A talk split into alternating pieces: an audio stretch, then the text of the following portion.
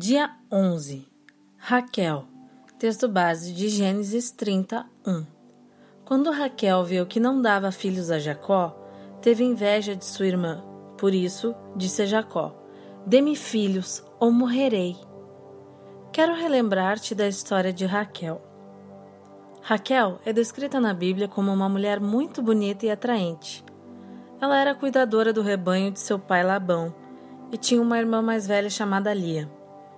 Desde a primeira vez que Jacó viu Raquel, a amou. Ele trabalhou para Labão durante sete anos para poder se casar-se com Raquel. Porém, Labão deu sua filha mais velha em casamento para ele, pois não era costume casar a filha mais nova antes da filha mais velha. Labão propôs mais sete anos de trabalho para Jacó poder ter em seus braços sua amada Raquel, e ele aceitou. Todos ao redor percebiam o quanto Jacó amava Raquel Entretanto, Lia começou a sentir-se desprezada e passou a dar filhos a Jacó para ter o seu amor e atenção.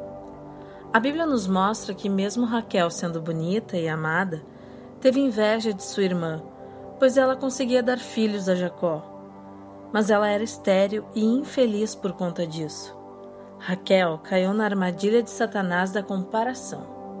Os valores daquela época davam muita importância ao fato de ter filhos e ela não tinha nenhum. Devido a isso, Raquel olhava para sua irmã e os filhos que ela já tinha dado a Jacó e não podia evitar de sentir inveja. E essa inveja criou raiva e desacordo entre ela e Jacó. Raquel tentou solucionar seu problema de forma humana. Deu sua serva Bila para Jacó e, através dela, teve filhos. Muitas vezes nós fazemos como Raquel Caímos na armadilha da comparação com outras pessoas, sentimos inveja e agimos por impulso. Raquel não esperou o tempo do Senhor e procurou resolver seu problema sozinha. Mas apesar da impaciência de Raquel, a Bíblia nos mostra que, mesmo sofrendo por se comparar a Lia, Raquel perseverou na oração, na fé e na esperança. E Deus ouviu seu clamor e a tornou uma mulher fértil gerando a José e Benjamim. Vendo este quadro da vida de Raquel, podemos aprender pelo menos duas lições. Primeiro, devemos ser felizes com o que temos. Não podemos cair na armadilha de Satanás da comparação. O contentamento é uma virtude muito especial.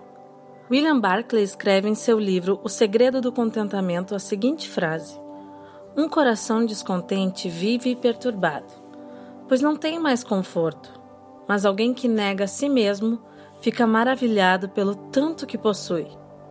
O verdadeiro contentamento e satisfação está no desfrutar de Deus. Segundo, Deus nunca se esquece de nós.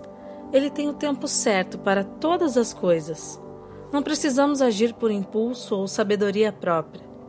Deus está no controle de toda a situação e por isso podemos deleitar-nos e descansarmos nele. Apesar da nossa impaciência, teimosia e desobediência, Deus é fiel, nos ama e nos dá a sua graça. Que possamos aplicar às nossas vidas os ensinamentos que a história de Raquel nos traz. Deus abençoe a sua vida.